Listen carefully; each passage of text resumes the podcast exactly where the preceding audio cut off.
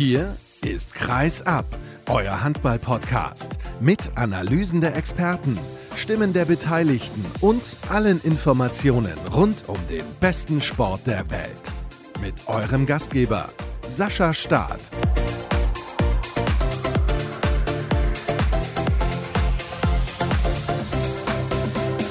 Mal wieder Montag.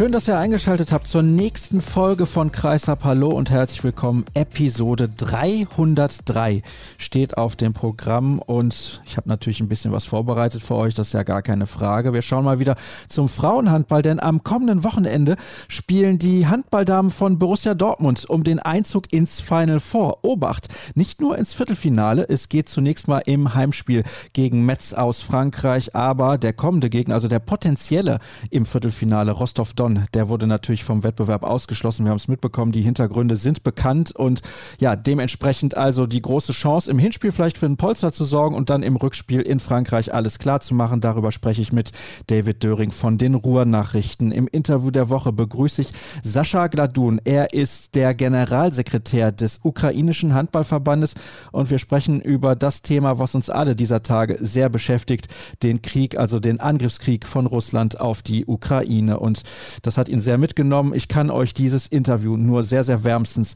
ans Herz legen. Das solltet ihr euch auf gar keinen Fall entgehen lassen. Und wichtig ist natürlich an dieser Stelle nochmal zu betonen, alle, die es können, sollten unbedingt helfen. Und weil am Wochenende, also an diesem Wochenende jetzt nicht so viele wichtige Spiele anstanden, habe ich mir gedacht, ich spreche über ein Thema, das ein wenig zeitlos ist. Es ist aber dann wieder wichtig, wenn die neue Saison beginnt, ab dem 1. Juli ändern sich die Regeln. Ein paar wurden angepasst, ein paar wurden verändert und darüber spreche ich mit Kai Holm. Grüß dich Kai, hallo.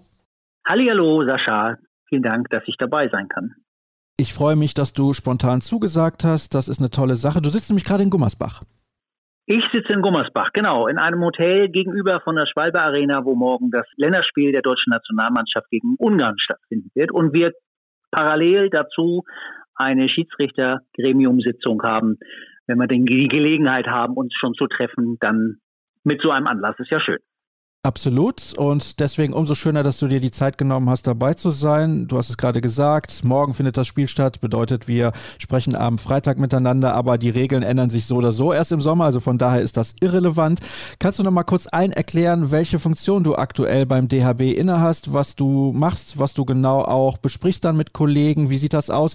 Denn klar, viele wissen, du bist ehemaliger Schiedsrichter, aber sie wissen nicht, was du aktuell so treibst.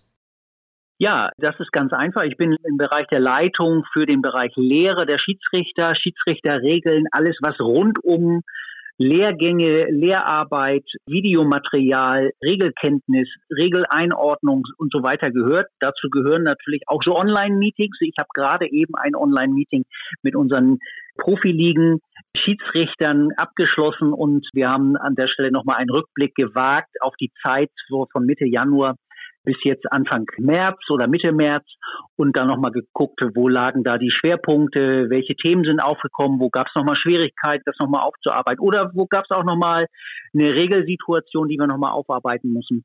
Und das ist auch so der Schwerpunkt meiner Arbeit. Immer mal wieder einerseits den Finger in die Wunde legen oder Dinge in Erinnerung rufen, Themen nochmal wieder aufs Tableau zu holen, damit alle auch den Fokus darauf haben, wenn denn die Themen oder Regeln, die auch mal nicht so häufig auf dem Spielfeld stattfinden, dass dann trotzdem regelsicher entschieden wird und dementsprechend damit umgegangen werden kann. Ja, das ist mein Part das ganze Jahr über, denn Saison ist ja irgendwie gefühlt immer. Das ist allerdings richtig. Ich bin aber froh, dass es dieses Jahr auch wieder eine Sommerpause gibt, muss ich ganz ehrlich zugeben. Wissen wir natürlich noch nicht, wann die auch anfängt und wie lange die dann dauert. Also das wissen wir, aber gut, das ist ein anderes Thema. Ich habe es ja eben gesagt, vier Regeln wurden verändert bzw. angepasst. Wir beginnen mit der Regel, die ich glaube für die größten Diskussionen gesorgt hat in den vergangenen Jahren, das passive Spiel. Diese Regel wurde ja angepasst, sechs Pässe maximal war dann die Regel. Jetzt wurde sie verändert auf vier Pässe maximal. Warum und was hältst du davon?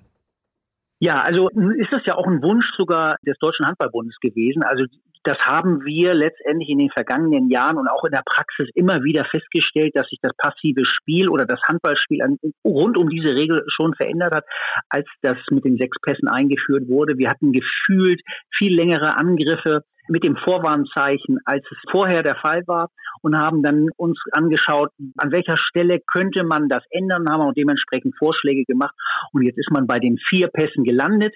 Das bedeutet natürlich in der Folge, dass das Spiel attraktiver oder auch schneller werden soll. Also dass die Angriffe auch zügiger zum Abschluss, also in Richtung Tor ausgeführt werden, damit natürlich für den Zuschauer auch die Attraktivität des Handballspiels unter solchen taktischen Gegebenheiten das Spiel zu verschleppen, denn nicht noch weiter verzögert wird. Und wenn man dann sagt, wir reduzieren von sechs auf vier Pässe, mag das erstmal auf den ersten Blick, oh Mensch, zwei Pässe weniger. Aber es hat natürlich dann schon Auswirkungen auf die Möglichkeit, wenn das Vorwarnzeichen gegeben ist, muss ich mir schon als angreifende Mannschaft genau überlegen, wie komme ich denn da jetzt tatsächlich mit diesen vier Pässen möglichst zügig zum Ziel, zum Tor, um dieses auch zu erzielen. Ich höre da so ein wenig raus, du findest das ganz gut. Ich finde das ganz gut, genau, weil es, glaube ich, das für alle Beteiligten tatsächlich attraktiver macht und für die Schiedsrichter an der Stelle und aus der Perspektive gucken wir ja auch immer noch mal drauf ändert sich ja erstmal per se nicht viel. Letztendlich das Vorwarnzeichen bleibt, der Ermessensspielraum ist ja vorher gegeben. Wann setze ich das Vorwarnzeichen ein? Auch das bleibt gleich. Das heißt, ich muss das Gespür dafür haben, tut eine Mannschaft was für ein Angriffsspiel, um auch tatsächlich ein Tor erzielen zu wollen? Oder wollen sie zeitlich verzögern. Gibt natürlich taktische Situationen, wo das der Fall ist, im klassischen Unterzahlspiel zum Beispiel. Aber dann muss ich natürlich auch darüber nachdenken als Schiedsrichter, Mensch, wie können wir die angreifende Mannschaft dazu bringen, das genau nicht zu tun? Und dann heben wir den Arm und zeigen das auch deutlich an. Und wenn dann die Zeit jetzt kürzer wird mit den vier Pässen, umso besser, umso mehr ist die angreifende Mannschaft, verschleppende Mannschaft dazu gezwungen, auch tatsächlich etwas zu tun und aktiver zu werden und damit das gesamte Spiel attraktiver. Keine Shotclock. Ich bin froh darüber. Du auch? Ich auch. Man muss ja immer eins beachten, also für den Profi-Handball und für die Dinge, die im Fokus sind, wäre das sicherlich eine Möglichkeit gewesen, das zu tun. Andere Sportarten schaffen das auch. Aber ich glaube, an der Stelle müssen wir auch daran denken, was wollen wir noch organisieren für den gesamten Handball. Wir müssen ja immer darüber nachdenken, wir haben in allen Ligen das dann auch dementsprechend umzusetzen, sowohl mit den Schiedsrichtern als auch mit den Mannschaften von den Hallen mal ganz zu schweigen. Und wir brauchen irgendjemand muss ja diese Uhren dann auch immer bedienen. Wir brauchen dann ja schlichtweg noch mehr Personal, um an der Basis dann halt auch solche Dinge umzusetzen. Und wir können ja nicht immer sagen, wir schaffen nur Regeln oder Regeländerungen für den Profibereich, dann haben wir irgendwann unterschiedliche Sportarten und das wollen wir ja auch nicht, sondern wir wollen ja dann auch Regeln umsetzen, die auch in der breiten Menge des Handballsports auch gespielt werden können und zwar von der Jugend bis ins Erwachsenenalter und ob Männlein oder Weiblein, das soll an der Stelle überhaupt keine Rolle spielen, sondern breite Regelanwendung. Das muss das Ziel sein. Und deswegen finde ich das jetzt so gut, wie es jetzt kommen soll und keine Shotclock. Glaubst du, damit ist die Shotclock erstmal oder vielleicht auch für immer vom Tisch? Ob für immer, weiß ich nicht. Es wird ja immer Trainer zum Beispiel geben oder Befürworter geben. Jetzt muss man ja auch gucken, wie entwickelt sich so ein Sport, auch das Handballspiel an der Stelle nochmal weiter. Wir werden ja auch merken, jetzt mit diesen Änderungen, die jetzt kommen, wir sprechen ja gleich noch über weitere, dann wird man ja auch sehen, wie sich das Spiel verändert. Und dann wird man ja auch sehen, muss ich es noch schneller machen, muss ich es noch attraktiver machen. Vielleicht erübrigt sich dann die Diskussion von alleine. Also da bin ich jetzt natürlich kein Hellseher. Glaube, das muss man sich anschauen.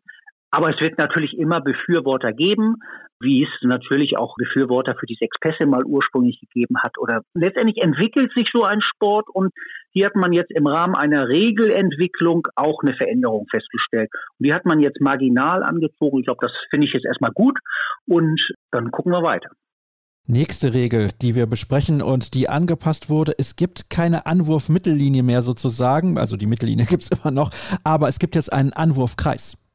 Ja, genau. Eine sogenannte Anwurfzone. Wir haben ja bisher die Situation gehabt, um da kurz zu erklären, man muss mit einem Fuß auf der Mittellinie in der Mitte des Spielfeldes stehen, mit dem Ball in der Hand. Und die eigenen Mitspieler sozusagen müssen in der eigenen Hälfte sein. Und das bedeutet natürlich in der Konsequenz, der Schiedsrichter oder die Schiedsrichterin darf das Spiel anpfeifen und dann ist der Anwurf auszuführen mit einem Pass zum Mitspieler am besten. Und jetzt haben wir die Situation, dass sich das verändert. Das vereinfacht auch den Beobachtungsbereich für den Schiedsrichter oder für die Schiedsrichter im Allgemeinen. Denn wir haben jetzt eine sogenannte Anwurfzone. Das ist ein Kreis mit einem Durchmesser von vier Metern. Also etwas größer als so ein, so ein Basketballkreis, sodass wir eine Fläche in der Mitte des Spielfeldes haben, wo die angreifende Mannschaft dann ihren Anwurf ausführen kann, irgendwo in diesem Raum, so will ich das mal nennen. Und das hat natürlich dann schlichtweg den Vorteil, man muss nicht mehr danach gucken, ist der auf der Linie oder auch nicht, sondern er muss mit einem Fuß in diesem Raum sein, den Ball in der Hand natürlich, und dann können wir anpfeifen und dann geht das weiter. Das bedarf natürlich so Besonderheiten, dass man dann trotzdem noch die Abstände zu den anderen, zu den Gegenspielern einhalten muss. Aber diesen Beobachtungsspielraum habe ich ja immer, wenn es um anzupfeifende Würfe gibt im Verlaufe eines Spiels. Und daran ändert sich ja für die Schiedsrichter nicht. Aber es geht nicht mehr darum, dass ich so viel gleichzeitig gucken muss. Ist der auf der Linie? Ist der außen möglicherweise schon weggelaufen? Sondern hier ist nur noch der Raum entscheidend und die eigenen Spieler sind dann noch in der eigenen Hälfte und alles ist gut. Also das ist vor allem, glaube ich, eine sehr praktische Lösung. Ja, absolut. Absolut. Ja, man muss ja sagen, das führte ja auch in den letzten Wochen und Monaten immer mal wieder zu Diskussionen. Ist der Anwurf richtig ausgeführt worden? Ist das Ganze im Laufen gewesen? Wir haben ja die Situation, ich muss einen Fuß auf der Linie haben, also Stand heute, und ich muss kurz anhalten. Also ich muss das im Stehen tun. Auch das ist ja zum Beispiel etwas, in der Anwurfzone darf ich in Zukunft laufend den Anwurf ausführen. Das heißt, insgesamt ist dieses Beobachtungsspektrum viel, viel einfacher in Zukunft. Es muss aber, um diesen Anwurf korrekt auszuführen, ein Fuß komplett auf dem Boden stehen. Ist das korrekt? Ja, genau. Alles klar, dann hätten wir das geklärt und sprechen über die Kopftreffer. Es gab ja bereits die Regel, dass beispielsweise beim 7 Meter der Schütze eventuell dann eine rote Karte bekam, wenn er den Torhüter am Kopf getroffen hat und der sich ja auch nicht bewegt hat, kommt dann auch immer noch dazu. Jetzt wurde das angepasst und jetzt ist es so, dass es beim freien Wurf auch möglich ist. Also springen die Außen weit rein, haben viel Platz und können sich aussuchen, wo sie hinwerfen, treffen dann den Torhüter am Kopf, gibt es auch eine rote Karte. Ja, ganz genau. Das ist dann der Punkt. An der Stelle haben wir dann keine rote Karte mehr, sondern wir haben dann natürlich die Situation einer sofortigen Zeitstrafe. Das ist erstmal ganz wichtig. Und diese Situation wird dann als unsportliches Verhalten gewertet. Und was auch noch ganz wichtig ist, dass der Torwart sich nicht mit dem Kopf in Richtung Ball bewegt. Das heißt, Nehmen wir mal an, so wie du es eben geschildert hast, die Außensituation, der Torwart steht, also kerzengerade sozusagen, und wird gerade abgeworfen, dann wäre das genauso ein unsportliches Verhalten. Dann ist das auch mit der Zeitstrafe zu belegen. Das bedeutet aber im Umkehrschluss springt der Torwart in den Wurf hinein und wird dabei am Kopf getroffen oder zum Beispiel der Ball wird abgewehrt mit dem Arm und von dort prallt der Ball an den Kopf, dann gilt das wieder nicht. Also hier haben wir eine Situation, man möchte grundsätzlich die direkten Würfe auf den Kopf des Torwartes verhindern und damit die Gesundheit des Torhüters natürlich schützen. Das Ziel ist in jedem Fall wünschenswert. Schwierig wird es natürlich, das muss man sich dann mal angucken. Gerade diese Grenzbereiche, hat er sich bewegt, beziehungsweise ist der Kopf zum Ball gegangen? Wie auch immer, ist er durch den Bewegungsablauf denn getroffen? Und das macht das Ganze natürlich schwierig, ein Stück weit subjektiv. Und da sind wir natürlich dann immer abhängig davon, wie ist das Stellungsspiel der jeweiligen Schiedsrichter, um das bewerten zu können. Ich glaube, da ist dann auch der Kontakt zwischen den Schiedsrichtern über das Headset im Beobachtungsfeld dann natürlich ganz, ganz wichtig, um, um das dann auch regeln zu können. Ich glaube ganz ehrlich, Kai, das wird noch eine richtig schwierige Nummer, das auch immer korrekt zu bewerten. Also ist generell natürlich schwer, sowas zu bewerten, logisch, aber ich habe ja gerade eben die Situation auch geschildert, der Außen springt weit rein, dann geht ja in der Regel der Torhüter immer mit. Es gibt aber auch den Moment, wo er dann steht und sich eben nicht mehr bewegt. Das wird eine, eine haarige Angelegenheit. Absolut, bin ich total bei dir. Das wird tatsächlich eine schwierige Geschichte. Was ich allerdings dann trotzdem dann gut finde an dieser ganzen Geschichte, dass man dann sagt, okay, wenn ich denn schon eine klare Aktion habe, dann zieht das Ganze halt eine Zeitstrafe nach sich, so dass ich dann nicht die Situation habe im Extremfall wie bei dem sieben Meter bisher oder bei dem direkt ausgeführten Freiwurf bisher. ausschließlich als Schiedsrichter die Entscheidung, die subjektive Entscheidung treffen muss, zwingend rot. Ich glaube, das ist dann an der Stelle nochmal ein zusätzlicher positiver Punkt an dieser Regel. Bei aller Subjektivität und Schwierigkeit, die du eben angesprochen hast, natürlich hat man in dem Moment immer den, ja, wie soll ich sagen, die Schwierigkeit, ich greife in das Spiel ein mit einer Zeitstrafe, aber das habe ich ja immer mal, auch bei einem Foul, je nach Perspektive, ist das härter oder nicht so hart, sehe ich das als Zeitstrafe an. Aber bei einer roten Karte wäre es natürlich noch anders gewesen und dann hätte ich auch gleich auf das gesamte Match Einfluss genommen. Dann hätte ich den Spieler komplett vom Spielfeld genommen. Und insofern ist das, glaube ich, eine, zumindest erstmal für den Augenblick, mit dem ersten Blick darauf, eine gute Regelung so, um das Ziel aber auch zu erreichen. So Achtung, wenn du das tust, dann hat das eine Folge. Aber wir wollen in erster Linie die Gesundheit der Torhüter schützen. Das finde ich auch absolut richtig so. Wir haben eine weitere Sache, über die wir noch sprechen müssen. Der Auszeitbuzzer. Finde ich sehr gut. Ja, den finde ich auch gut. Wir haben ja in den letzten, ja, sowohl aus meiner Perspektive jetzt als Leiter Lehre Schiedsrichterwesen in Deutschland, aber auch natürlich als Aktiver im Sinne von Delegierter, weil ich ja auch ab und zu mal am Tisch sitze und ja selber mitbekomme, welche Situationen ich da selber, aber auch andere schon erlebt haben. Und das ist ja auch immer ganz gut, wenn man auch live mal Dinge mitbekommt und am eigenen Leib sozusagen spürt, was denn da tatsächlich abgeht. Die Schwierigkeit der grünen Karte ist die Situation, gleichzeitig die Uhr anzuhalten, zu bewerten, ist die grüne Karte gelegt, dann muss ich ein Signal geben, dann muss ich schauen, wer ist noch im Ballbesitz, um es überhaupt gewähren zu können.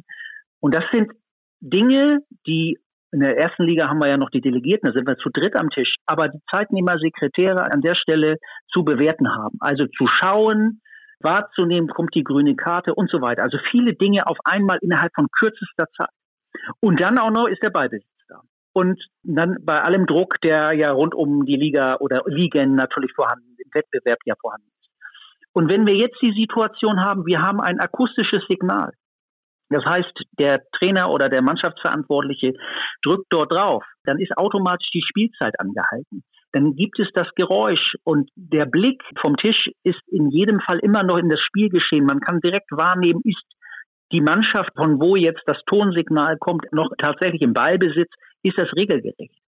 Und die Konsequenz daraus ist dann, ist es nicht regelgerecht, dann gibt es ja auch Sanktionen für das falsche Team-Timeout was ja dann auch schon in den internationalen Meisterschaften ja auch dementsprechend getestet wurde.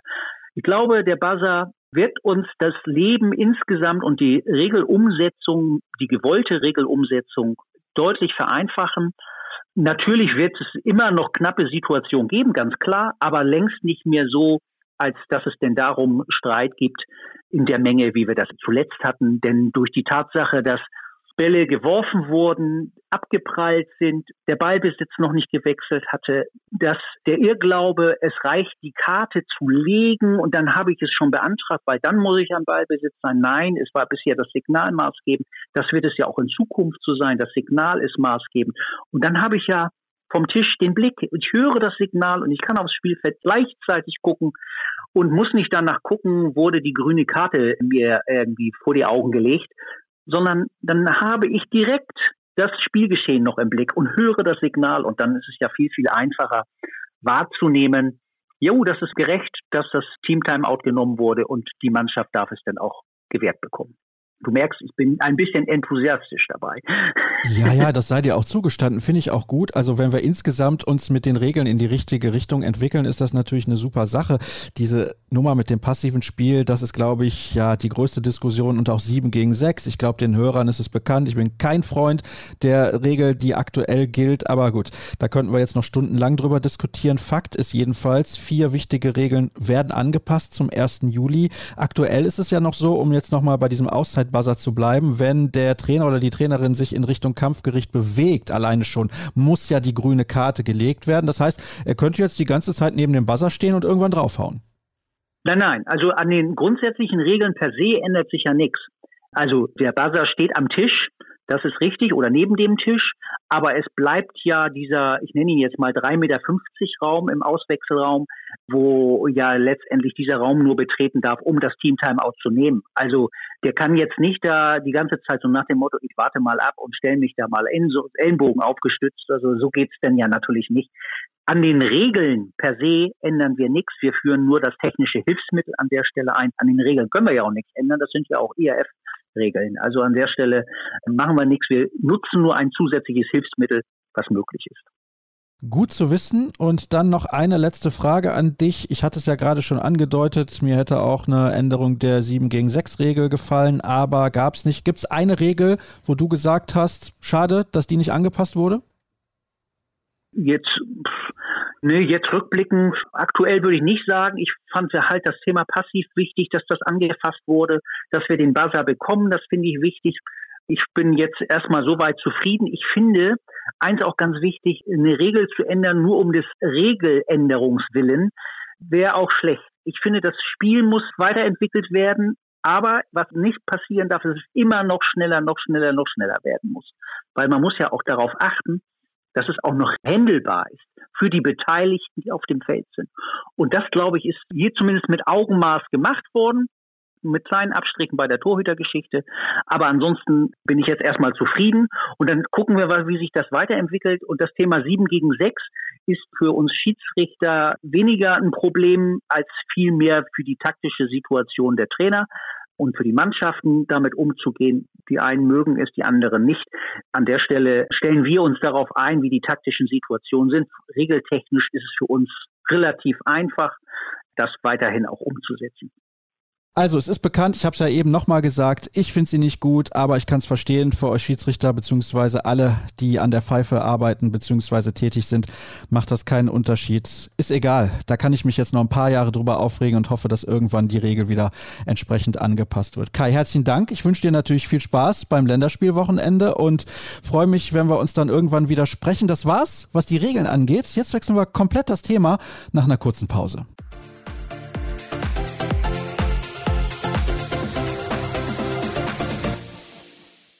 Wir sind zurück bei Kreisab und im zweiten Teil der heutigen Ausgabe geht es wie angekündigt um Frauenhandball und jetzt wird der ein oder andere wieder sagen, oh, muss das denn sein? Ja, das muss sein, denn historisches könnte bevorstehen.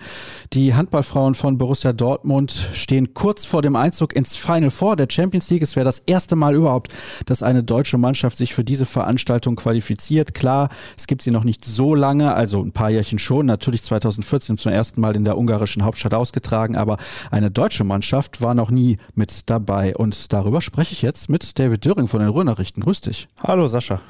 Du hast dir extra noch am Sonntagnachmittag während des Redaktionsdienstes ein wenig Zeit für mich genommen. Darüber freue ich mich sehr. Und ich habe es ja gerade schon gesagt, es könnte historisch werden. Wir machen uns natürlich nichts vor. Im Duell mit Metz HB, dem französischen Erstligisten und auch jahrelang Serienmeister gewesen. In den letzten Jahren sah es jetzt ein bisschen anders aus. Ist der BVB auf jeden Fall Außenseiter. Und ich würde jetzt mal sagen, Chancen stehen vielleicht 30 zu 70. Ich glaube, das ist einigermaßen realistisch eingeschätzt. Aber bevor wir darüber sprechen, und ich glaube, das ist auch für den einen oder anderen, der sich eher so für den Männerhandball interessiert, durchaus auch interessant, will ich zunächst mal mit dir über die Lage sprechen, was den Liga-Alltag angeht. Da haben wir ein Two-Man-Race. Das ist natürlich jetzt eine blöde Formulierung im Frauenhandball. Two-Woman-Race können genau. wir daraus machen. Und da sieht es so aus, dass Bietigheim vorne wegläuft und Borussia Dortmund hinterher marschiert sozusagen mit zwei Minuspunkten. Bietigheim ist mit null Minuspunkten Erster. Also da machen wir uns nichts vor. Die beiden Mannschaften werden auf den ersten beiden Plätzen ins Ziel kommen und die Wahrscheinlichkeit ist auch relativ groß, dass Bietigheim am Ende die Meisterschaft gewinnen wird. Oder siehst du das anders? Ich würde auch darauf tippen, dass Bietigheim es am Ende macht. Einfach weil ich die beiden Spiele gesehen habe, Anfang des Jahres im, im Pokal und dann war ich live in Stuttgart beim Bundesligaspiel auch und die hat Bietigheim wirklich sehr, sehr dominant gestaltet. Da muss man natürlich auch dazu sagen, der BVB hatte ein, zwei personelle Probleme. Die ziehen sich aber schon die ganze Saison durch. Jetzt war es ganz lange Alina Grazesi Kapitänin, die so eine überragende Hinrunde gespielt hat oder vielleicht keine Hinrunde, aber 2021 bis in den Herbst, bis es zur Weltmeisterschaft ging in, in Spanien, die dann ausgefallen ist, weil sie sich im Spiel gegen Bietigheim im ersten verletzt hat. Und ich finde, Bietigheim ist einfach in der Breite noch mal ein bisschen stärker besetzt und dann kommen diese personellen Hindernisse beim BVB dazu, dass Spielerinnen sich verletzen, Spielerinnen ausfallen, aktuell wegen Corona auch und dann wird es einfach extrem schwierig. Ich bin sehr gespannt auf das eine Duell, was wir noch zu sehen bekommen in der Bundesliga. Weil an sich ist es ja aktuell so, dass der BVB ja auch nur die beiden Verlustpunkte gegen Bietigheim eingefahren hat. Bietigheim führt die Liga verlustpunktfrei an. Das heißt, das könnte nochmal spannend werden. Ich hoffe zumindest drauf, weil was die beiden Teams mit dem Rest der Liga machen, das ist sehr, sehr souverän und sehr, sehr konstant vor allem. Was sagt das denn ein bisschen auch aus vielleicht über den Status der Frauenhandball-Bundesliga, wenn wir jetzt halt wissen, Bietigheim gewinnt gegen Dortmund gefühlt zumindest mal locker und Dortmund gewinnt gegen alle anderen locker? Ja, es ist, gefühlt ist es ja so ein bisschen so ein Rollentausch zum vergangenen Jahr, wo der BVB nicht locker, würde ich sagen, aber dann doch irgendwie souverän gegen Bietigheim gewonnen hat und Bietigheim auch gegen den Rest der Liga sehr, sehr stark gespielt hat und den Rest der Liga hinter sich gelassen hat. Und in diesem Jahr ist es halt einfach nochmal eine Nummer deutlicher. Der BVB hat, glaube ich, nochmal einen weiteren Schritt gemacht unter André Fuhr musste natürlich zu Beginn der Saison oder zum Saisonwechsel dann ein paar Abgänge hinnehmen und das Team hat sich neu aufgestellt. Da gab es ja einen kleinen Umbruch, den wir zur nächsten Saison wahrscheinlich wiedersehen werden. Und nach oben hin vermisst man, glaube ich, echt so ein bisschen die Spannung, wenn man es mit dem Frauenhandball an sich zu tun hat, weil da einfach von den Teams, die zwischen Platz drei bis würde mal acht sagen, einfach gerade die nicht mithalten können mit dem BVB und Bietigheim, mit den Mitteln mithalten können und das wird auch sehr, sehr deutlich in der Tabelle. Glaubst du, das ist ein Problem für den deutschen Frauenhandball insgesamt, diese Diskrepanz, diese sportliche zwischen Platz 1 und 2 und 2 und dem Rest? Absolut. Das merkt man auch in anderen Sportarten. Also wir können es direkt auf den Fußball übertragen. Ich meine, da sind auch alle genervt, dass der FC Bayern München dann jedes Jahr Meister wird, außer man hält es mit dem Verein. Und dass der BVB da auch seit Jahren ja eher Zweiter wird, aber sich mindestens immer für die Champions League qualifiziert. Da wird sich, glaube ich, jeder wünschen, dass da die ersten vier, fünf Teams, sechs Teams um die Ligaspitze mitmischen.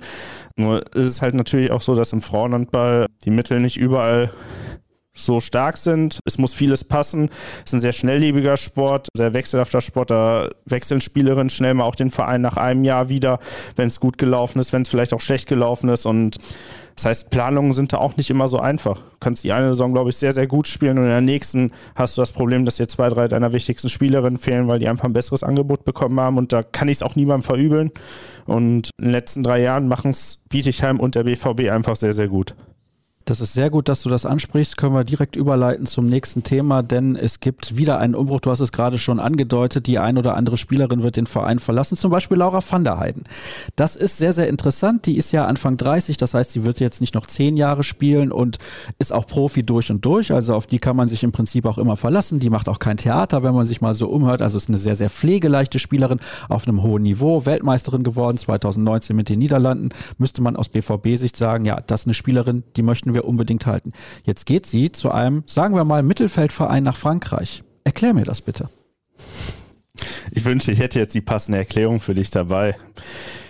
Das ist, glaube ich, genauso ein Punkt, den man da ansprechen kann. Der BVB hat seine Mittel zur Verfügung. Der wird sich bestimmt auch, so wie ich die Verantwortlichen jetzt in den letzten Wochen gehört habe, auch vielleicht mal ein bisschen weiter aus dem Fenster gelehnt haben, weil es ja wirklich darum ging, dass man vielleicht diesen Block irgendwie halten könnte um Alina Greisels, um Laura van der Heyen, bestimmt auch um Meryl Frerichs und ich weiß nicht, was, was in Frankreich, Chambray-Touraine, wo Laura van der hinwechselt, was die Leute dort vorhaben, was der Verein vorhat.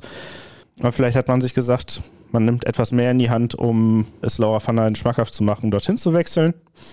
Ich kann es jetzt gar nicht so übel nehmen. Weil man muss dann ja auch auf sich selbst achten. Du hast gerade gesagt, Anfang 30, weiß nicht, Karriere kann fünf, sechs Jahre vielleicht noch laufen.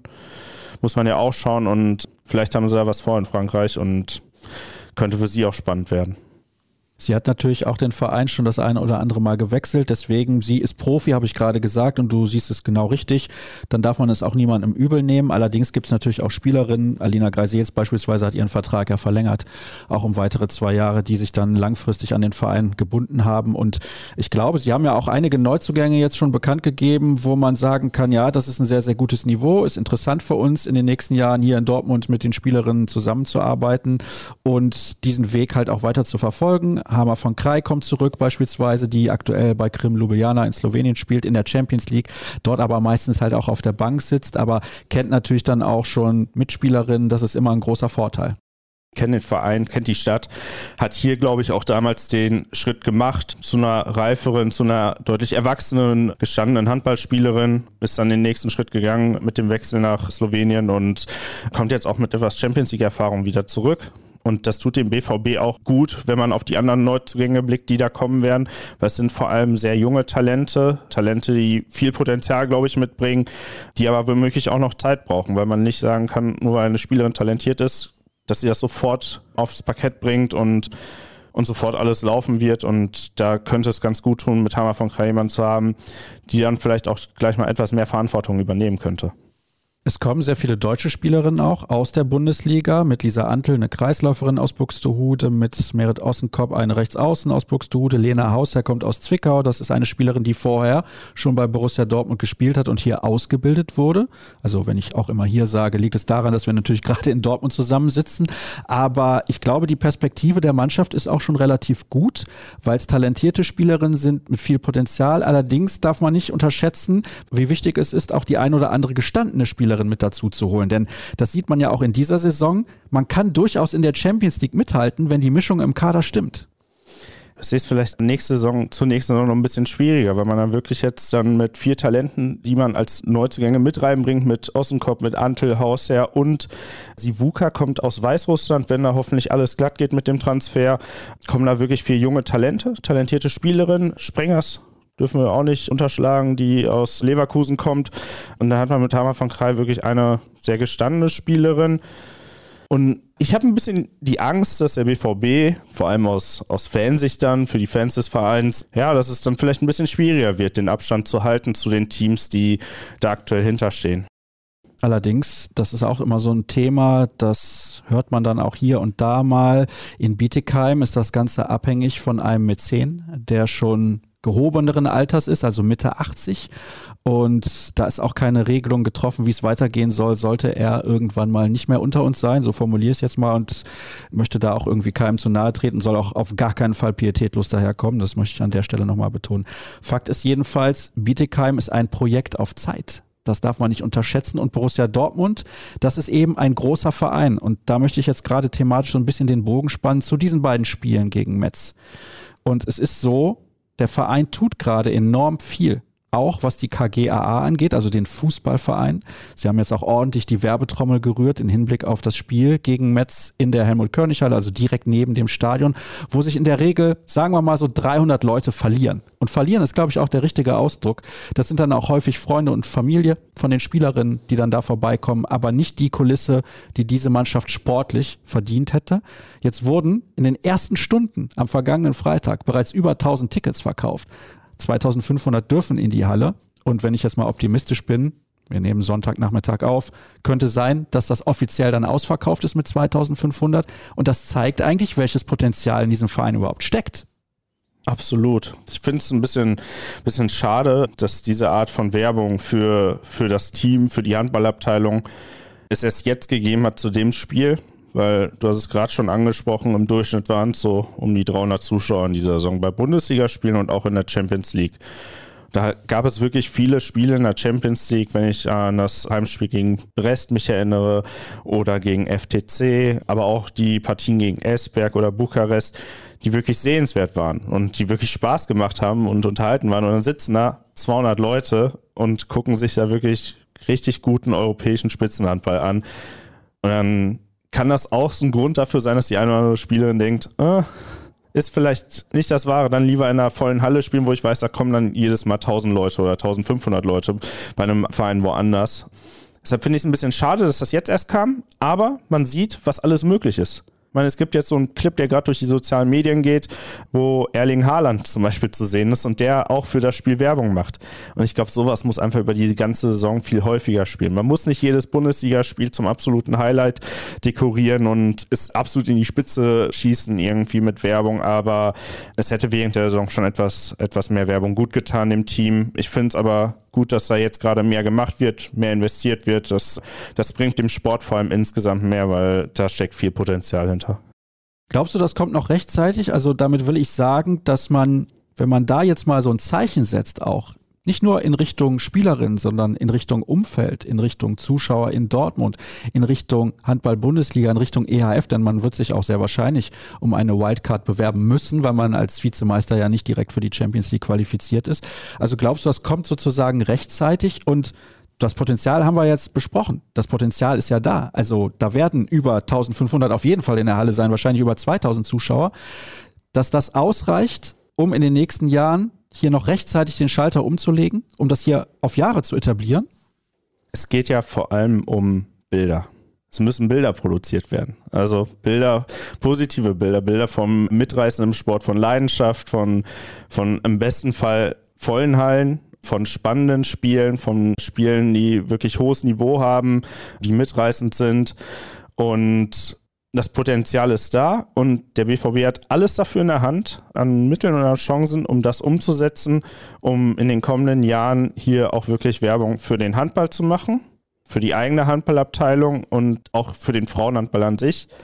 Weil ich glaube, wenn man das alles, was, was der BVB hier zur Verfügung hat, und wir haben ja auch schon super Bilder bei den Bundesligaspielen, wenn wir jetzt international auch noch die Bilder nehmen, die das Team produziert, dann, dann ist alles dafür da, dass der BVB da wirklich erfolgreich sein kann und etwas bewegen könnte.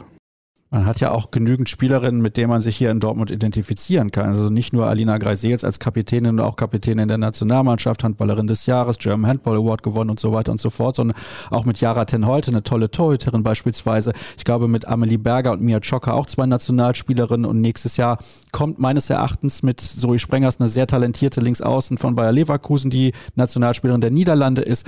Also ich glaube, da könnte man beispielsweise auch was tun, dass man mehr auch was man ja in den letzten Jahren sowieso schon gemacht hat, auf die niederländische Schiene geht und da vielleicht auch noch mal ein bisschen was abgreift an Fans. Weil ich meine, die Niederlande sind nicht so weit weg. Also wir haben gesehen jetzt bei den Länderspielen auch in Rotterdam, wie groß der Zuspruch da ist.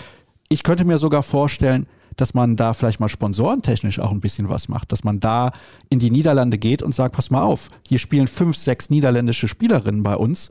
Wollt ihr nicht ein bisschen einsteigen hier bei diesem Verein? Es hat mich ja sehr fasziniert bei dem Länderspiel in Rotterdam, was die da für eine Show draus gemacht haben. Und die Leute hatten da richtig Lust drauf. Also mir ist von außen, ich saß zu Hause vorm Laptop und mir hat sehr viel Spaß gemacht, dazu zu gucken, weil ich dachte, warum ist das denn nicht hier möglich? Ich finde aber diesen Punkt, dass man sagt, man könnte so ein bisschen in die, ja, in die Niederlande nicht expandieren, aber sich niederländische Sponsoren hier hinholen, das hätte man ja vor ein, zwei Jahren schon machen können. Man, da hatte man wirklich gefühlt irgendwie eine ja fast eine Starting Seven der niederländischen Nationalmannschaft bei sich spielen. Mit Inga Smits, mit Kelly Dulfer, Kelly Vollebrecht, Rinka Duinder, Meryl Frerichs. Alles herausragende Spielerin. Das hätte man da, glaube ich, schon machen können. Also ich glaube, daran lag es nicht. Ich glaube auch schon, dass das Interesse in den Niederlanden auch schon sehr groß ist am BVB. Vielleicht muss man da auch vielleicht ein bisschen mehr tun. Ich bin eher der Meinung, dass man versuchen muss, die aktuellen Spielerinnen noch stärker aufzubauen. Das heißt, Alina Gazels ist, glaube ich, vielen ein Begriff in Dortmund. Und drumherum Spielerinnen wie Amelie Berger, wie Mia Zschocke, die Nationalspielerin sind. Jetzt kommt Merit Ossenkorb, Lisa Antel, wo man, glaube ich, aus BVB-Sicht, wo die Verantwortlichen denen auch eine Nationalmannschaftskarriere zutrauen, die muss man ins Rampenlicht stellen. Das ist natürlich auch die Frage, möchten die Spielerinnen das? Also es gibt natürlich auch Spielerinnen, die nicht so, nicht so sehr in den sozialen Medien unterwegs sind, die da vielleicht auch eher weniger Lust drauf haben. Aber das sind, glaube ich, Spielerinnen, wo man Marken aufbauen könnte, wo man Gesichter aufbauen kann und wo die Leute dann Lust haben, diese Gesichter halt auch spielen zu sehen, wo man dann auch sagt, da gehe ich gerne in die Halle, ich gucke da gerne zu und wo junge, talentierte Mädchen, Handballerinnen sagen, hey, da möchte ich hingehen, da spielt mein Vorbild. Ja, ich glaube, da besteht auf jeden Fall eine Chance und ich bin mir auch relativ sicher, dass der Verein es mittlerweile verstanden hat, dass sie da ein bisschen was tun müssen. Das zeigt ja alleine, wie viel Werbung jetzt auch gemacht wurde rund um diese Spiele, also insbesondere natürlich das Heimspiel gegen Metz am kommenden Samstag. Hm, es wurde ja jetzt heute das Spiel in Halle abgesagt. Corona-Fälle beim BVB. Das wäre natürlich der Super-GAU. Ich glaube, für eine Absage braucht es einiges nächste Woche gegen Metz. Das heißt, das wird, wird glaube ich, nicht vorkommen. Da muss, glaube ich, fast die ganze Mannschaft irgendwie, mindestens drei Viertel des Teams müssen an Corona leiden oder infiziert sein. Und es ist auf jeden Fall eine richtig, richtig schwierige Vorbereitung. Der BVB hat ja den Antrag gestellt, um das Spiel heute, was heute beziehungsweise morgen dann gestern stattgefunden hätte, gegen Halle zu verlegen. Und Halle hätte sogar sagen können, nö, machen wir nicht, weil laut den HBF-Statuten sind mehr Spielerinnen nötig, die infiziert sein müssen, um so ein Spiel zu verlegen. Halle war so nett und ich finde, das ist auch eine absolut vernünftige Entscheidung. Da von beiden Seiten sind jetzt meines Wissens nach, glaube ich, vier Spielerinnen beim BVB, die aktuell infiziert sind weil man da wirklich vier Stunden lang, André hat es mir gesagt, im Bus sitzt zusammen und ja, die Infektionsgefahr dann nochmal deutlich erhöht. Wenn das gerade wohl auch irgendwie in der Mannschaft umgeht. Ich glaube, da werden die Maßnahmen jetzt entsprechend getroffen, dass man sich da irgendwie so ein bisschen schützt, auch beim Training vielleicht etwas drauf achtet. Nur die Vorbereitung auf das Matchspiel wird natürlich jetzt ungemein schwer, besonders wenn man guckt, wer da alles betroffen ist. Mia Czocke war positiv oder ist positiv gewesen. Laura van der Heiden, Jara Ten Holte, alles Stammkräfte, alles wichtige Spielerinnen, ohne die es richtig schwer werden würde nächste Woche Samstag. Ich habe eben schon ein bisschen über die sportlichen Chancen gesprochen. Jetzt kommt noch dazu, dass mit Grace Sadi eine ganz, ganz wichtige Spielerin wieder in Metz spielt. Das hat sie in der Vergangenheit schon getan, hat bei Rostov-Don gespielt in Russland und, und das ist natürlich auch ein ganz, ganz großes Thema. Beim Fußball dürfen die nachverpflichteten Spielerinnen aus Weißrussland, der Ukraine und Russland nicht international spielen. Wir sind aktuell nicht sicher, ob sie spielen darf. Französische Medien berichten, sie darf spielen. Das ist eine Weltmeisterin, Europameisterin, Olympiasiegerin. Das ist nicht irgendeine Spielerin. Ich muss allerdings sagen, es könnte ja nun der Fall sein, dass sie eventuell nur vier Spiele spielberechtigt ist für Metz international in dieser Saison und gewinnt mit denen die Champions League. Das mag ich nicht. Und das sage ich übrigens nicht, weil wir hier gerade in Dortmund sitzen. Ich finde das irgendwie nicht gut. Und sie ist aktuell nominiert, glaube ich, auch für die Wahl der Welthandballerin des Jahres fürs vergangene Jahr. Das sagt schon alles über sie aus. Du hast gerade alle ihre persönlichen Erfolge aufgelistet. Man konnte sie zu Beginn des Jahres hier in Dortmund spielen sehen mit Rostov Dorn. Da hat sie das Spiel hier gestaltet, hat das Spiel gemacht, hat das Tempo angezogen, das Tempo gedrosselt, wenn es sein musste. Das hat unglaublich viel Spaß gemacht, ihr zuzugucken. Ich fände es auch, es hätte was von Wettbewerbsverzerrung, wenn sie jetzt halt wirklich zum Einsatz kommen darf. Ich habe mich versucht, in die ganze Thematik einzulesen. Bei einem normalen Wechsel, der jetzt während der Saison stattgefunden hätte, hätte sie, glaube ich, meines Erachtens nach nicht international spielen dürfen. In den französischen Medien, die ich bislang durchgeschaut hatte, gehen alle fest davon aus, dass sie am Wochenende spielen darf. Das heißt, ich glaube, Metz hätte das Ganze nicht, äh, den Vertrag mit ihr nicht abgeschlossen ja, wenn man sie vielleicht nur für die nationale Ebene benötigt hätte. Wahrscheinlich haben die Verantwortlichen im Netz das schon abgeklärt. Ich habe selbst eine Anfrage bei der ERF laufen, habe schon eine Mail verschickt und hoffe da auf eine schnelle Antwort, weil das, glaube ich, auch viele hier in Dortmund interessiert, ob der eh schon stark besetzte Rückraum vom Metz da nochmal um eine Komponente erhöht wird. Das müssen wir jetzt abwarten. Kann sein, dass sie spielt. Wir gehen davon aus. Und trotzdem finde ich es nicht gut, wenn es so kommt. Dann eine letzte Frage. Haben die eine Chance? Es muss wahrscheinlich alles passen. Also jetzt mit den Infektionen noch dazu, das macht mir ein bisschen Bauchschmerzen. Wenn sie mit der vollen Kapelle spielen würden, würde ich sagen, Hinspiel gewinnen sie knapp, Rückspiel wird dann wahrscheinlich sehr, sehr eng. Aber jetzt habe ich so meine Zweifel.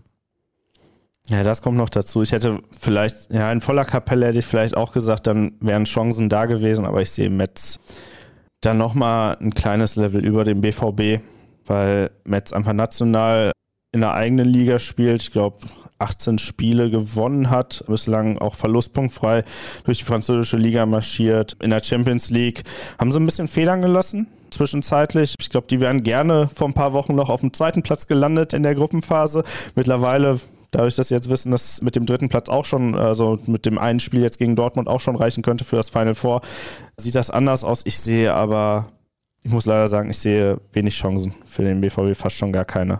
Da muss im Hinspiel wirklich schon alles funktionieren und mit der personellen Ausgangssituation, dass da mehrere Spielerinnen aktuell noch wegen Corona fehlen, womöglich diese Woche kaum bis gar nicht trainieren können. Und da muss man ja auch immer noch schauen, wie gut geht es denen da. Und ich weiß, der BVB ist da sehr, sehr vorsichtig, weil weil die Gefahr zum Beispiel einer Herzmuskelentzündung entstehen könnte nach einer Corona-Infektion, wie fit die dann schon sind. Wenn dann Laura von Leyen, die glaube ich erst Ende Ende der vergangenen Woche positiv getestet worden ist, dann vielleicht nach sieben Tagen sich freitesten kann, muss sie erst diese leistungsdiagnostischen Tests machen und das wird sehr, sehr eng. Ich sehe wenig Chancen für den BVB, aber das ist das Schöne. Ich würde den BVB nicht abschreiben, weil ich das Team in der Hinrunde abspielen sehen, wo man auch zig personelle Ausfälle durch Verletzungen hatte und auf einmal führt dann na, Lina Greisels das Team zu einem Sieg gegen Brest, wo dann sich Dana Blackman in der Halbzeit verletzt hat. Deshalb ist sie jetzt ganz klar im Vorteil, aber ich möchte das Team aus Schwarz-Gelb hier nicht abschreiben. Auf gar keinen Fall. Klassiker an der Stelle, die Spiele müssen erst noch gespielt werden. Und wer weiß, was 2500 Zuschauer beim BVB so auslösen. Das haben sie ja seit Ewigkeiten nicht gehabt. Also 2500 glaube ich noch nie, weil in die Halle in Wellinghofen passen keine 2500 Zuschauer. Also das ist sozusagen dann eine Premiere in der Hoffnung, dass die Halle dann auch offiziell ausverkauft ist. Rein theoretisch würden mehr reinpassen, aber wir wissen, aktuell haben wir da noch ein paar Maßnahmen. Von daher können wir uns aber trotzdem darauf freuen. Zu sehen übrigens auch auf den Kanälen des BVB, also nicht nur bei EHF TV, wer die Partie verfolgen möchte möchte, auch auf dem YouTube-Kanal von Borussia Dortmund und bei BVB Total. Und da bin ich mal gespannt, was dann am Ende dabei rauskommt. Und was man ja auch nicht vergessen darf, sie haben nichts zu verlieren. Und immer, wenn sie in dieser Saison in der Champions League nichts zu verlieren hatten, haben sie in der Regel sehr, sehr gut gespielt. David, herzlichen Dank. Das war's zu dem Thema an der Stelle. Letzte Pause heute, dann gibt es gleich noch ein, wie ich finde, sehr bemerkenswertes Interview der Woche.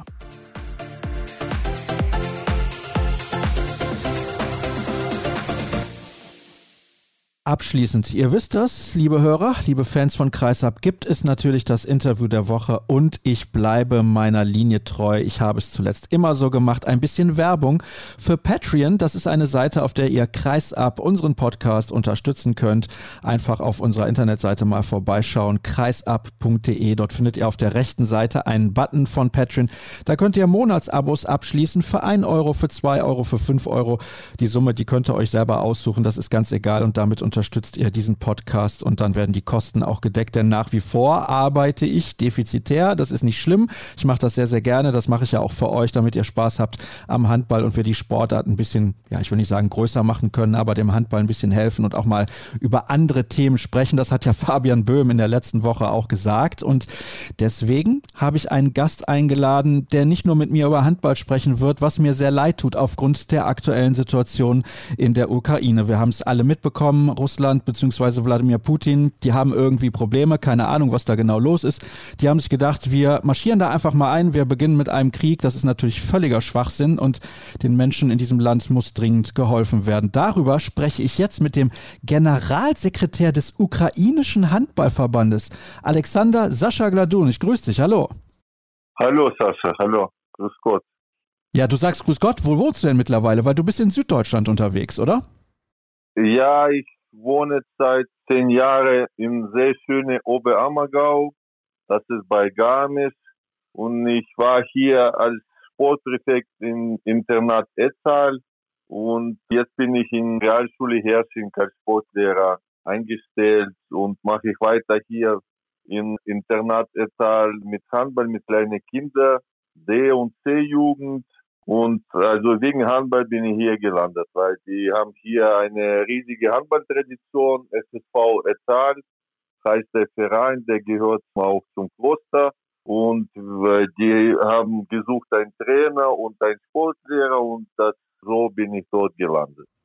Ich wollte gerade sagen, Oberammergau ist jetzt nicht der erste Ort, an den ich denke, wenn ich an Handball denke.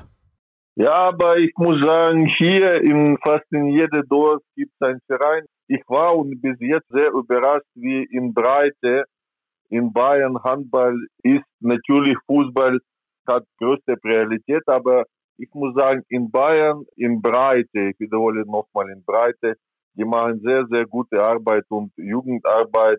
Sehr schade, dass sehr viele Talente dann verschwinden, aber sehr, sehr viele Kinder spielen Handball. Also wie gesagt, in Oberammergau, wir haben aktuell D- und C-Jugend in Etal, Entschuldigung, aber die wohnen meistens in Oberammergau. D- und C-Jugend Jungs, zwei Mannschaften, das ist so um 25 Kinder. Ja, das ist doch gar nicht schlecht. Also du hast es gerade gesagt, hast es auch nochmal betont, in der Breite scheint man ja in Bayern dann ganz gute Arbeit zu machen. Bist du regelmäßig eigentlich in Kontakt mit Dominik Klein? Ja, wir, wir treffen uns mal beim großen Handballveranstaltungen. Also wir haben schon Austausch, was Handball betrifft. Jetzt sind wir gerade dabei. Ich weiß, Dominik hat sich richtig eingesetzt. Wir organisieren ein Benefizspiel am 1.4. in Fürstenfeldbruck. Der Bayerische Handballverband organisiert das. Da kommt Fürstenfeldbruck und All Stars aus Bayern. Da ist Dominik Klein auch dabei und das ist sehr, sehr hilfreich und ich werde dort natürlich auch sein. Das ist auch der Grund, warum ich dich eingeladen habe. Aber lass uns mal ganz am Anfang anfangen und ein bisschen auch über dich persönlich sprechen. Nicht jeder wird es wissen. Und ich habe es dir übrigens vor Beginn unseres Gespräches auch nicht verraten. Ich habe nur gesagt, ich habe dich spielen sehen, als du nach Deutschland gekommen bist. Die Hörer wissen das natürlich. Ich komme aus Soling. Da habe ich dich auch spielen sehen bei der SG Soling. Das war deine erste Station in Deutschland. Ja, genau. Ursprünglich komme ich aus der Ukraine, aus Kiew. Da bin ich meine professionelle Handballkarriere angefangen bei SK Kiew, das ist ein äh, Militärverein. Dann bin ich nach Neva St. Petersburg gegangen. Da war ich dort auch drei Jahre. Ich bin dort auch erster russischer Meister nach der Unabhängigkeit ist Neva St. Petersburg. Und da war ich dabei. Dann bin ich zurück in die Ukraine beim Shakhtar Donetsk. Da waren wir sehr erfolgreich im Europapokal bis zum Finale EHF-Pokal gegangen. Das ist 95, 96. Und dann bin ich äh, kurz nach Spanien, in erster Liga nach Kangas für ein halbes Jahr. Und dann bin ich da überraschenderweise in Solingen gegangen. Habe ich gedacht, Deutschland passt mir nicht mit viel Disziplin. Da war auch Bob Hanning Trainer. Das hat mir damals, ich war ganz junger Kerl, 23, das hat mir damals nicht ganz geschmeckt, sag mal so. Und habe gedacht, ich gehe weg aus Deutschland, aber jetzt bin ich 25 Jahre hier, zufrieden, habe ich hier eine Familie. Also alles läuft gut. Jetzt aber diese schrecklichen Ereignisse haben natürlich mich richtig erschrocken und es ist sehr schwer. Ja, weil du gerade ja auch gesagt hast, du kommst aus Kiew, der Hauptstadt der Ukraine, bist dann nach St. Petersburg gegangen, dann bist du wieder in die Ukraine gegangen. Du kennst diese Städte, Donetsk hast du gerade auch gesagt, dort hast du gespielt und ich habe es ja zu Beginn auch gesagt, es ist natürlich eine absolute Katastrophe, was dort gerade passiert. Wie nimmst du das wahr? Wie ist das für dich? Ja, wie gesagt, durch meine Handballkarriere habe ich sehr viele sehr viele Leute kennengelernt in verschiedenen Städten. Jetzt ich bin ständig in Kontakt auch mit russischer Seite. Viele rufen mir an, es tut die ganze Geschichte leid. Und zum Beispiel ehemaliger Spieler mit Familie wohnt jetzt in Mariupol und der war zwei Wochen im Keller und seit gestern, seit gestern ist er raus aus dem Mariupol noch mit drei Kindern und noch mit einer Familie mit zwei Autos. Jetzt helfe ich sitzend in Oberammergau, dass er in Stadt Bergansk Sprit bekommt, Benzin und Diesel, weil in Stadt Bergansk ist unser großer Sponsor, das ist ein Werk Asmol und Renault, das ist Motorölwerke und die haben dort riesige Werke und dank meiner Kontakten helfe ich ihm, dass die dort für ihn helfen, 20, 30 Liter Benzin, dass er weiterfahren darf. Also solche Sachen und meine Mutter war in Kiew. Wir haben große Glück, dass Deutsche haben die evakuiert, weil es war ein Zufall. Die Deutschen aus Kassel haben Hilfsmittel nach Kiew gebracht und habe ich mitgekriegt, dass die drei Plätze frei haben. Dann habe ich sofort meine Mutter und Schwester müssen aus Kiew weg. Aber das war sehr, sehr schwer, weil das war schon sehr gefährlich. Zum Beispiel haben wir am Anfang gedacht, dass die mit Eisenbahn wegfahren, aber die waren fünf Tage im Hauptbahnhof draußen. Es war richtig kalt und haben probiert, ins fünf rein zu quetschen, war keine Chance. Deswegen ich bin auch glücklich, dass die mit dem Auto, mit Transport zurückgefahren. Also es ist eine Katastrophe.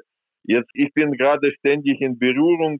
Ich habe auch mal in letzte zehn Tage drei Nächte nicht geschlafen, weil wir haben Leute gewartet, die wurden mal gefahren, wurden mit eigenes Auto gefahren nach Oberau, dann ich habe geholfen im Alphotel in Ettaldi unterzukriegen und dann im Kloster jetzt schon fünf Familien, die haben 30 Plätze und 20 Leute sind schon da.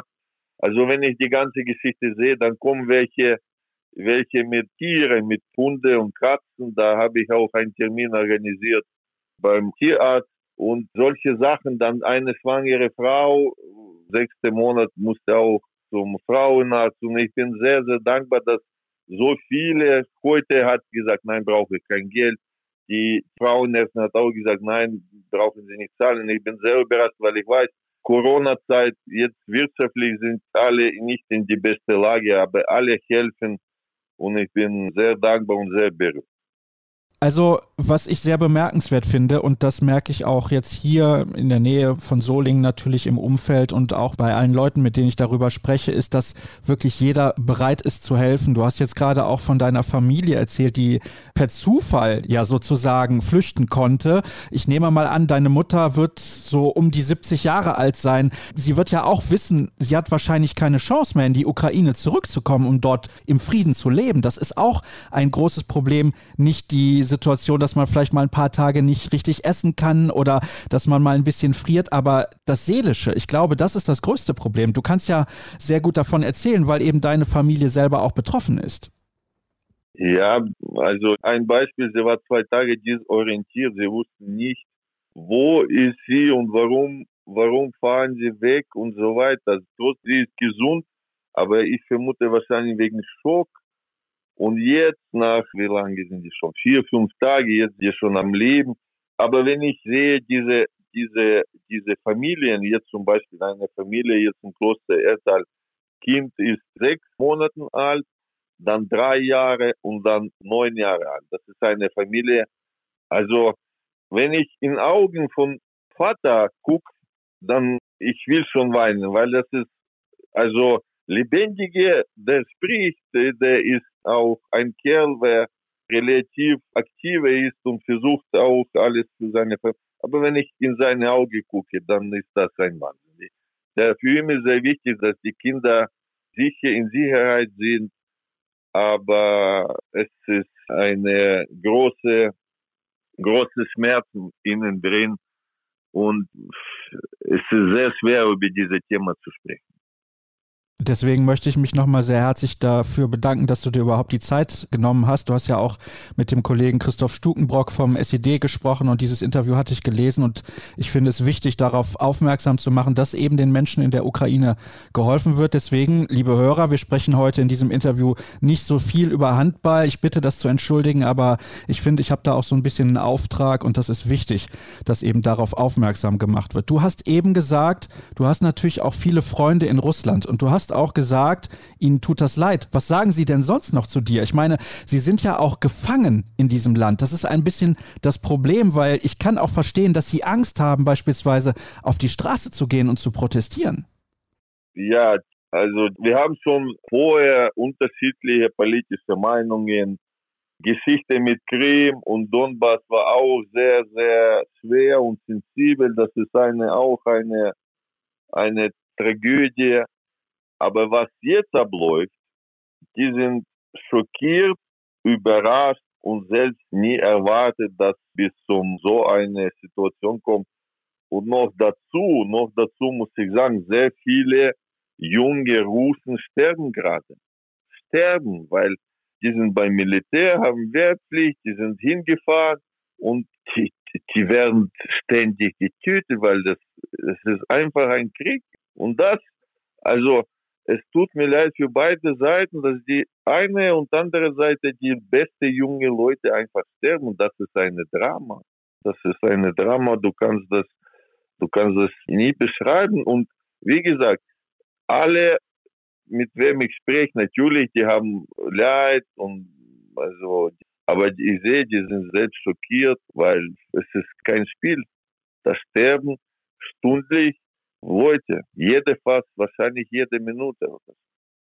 Was gibt dir Hoffnung?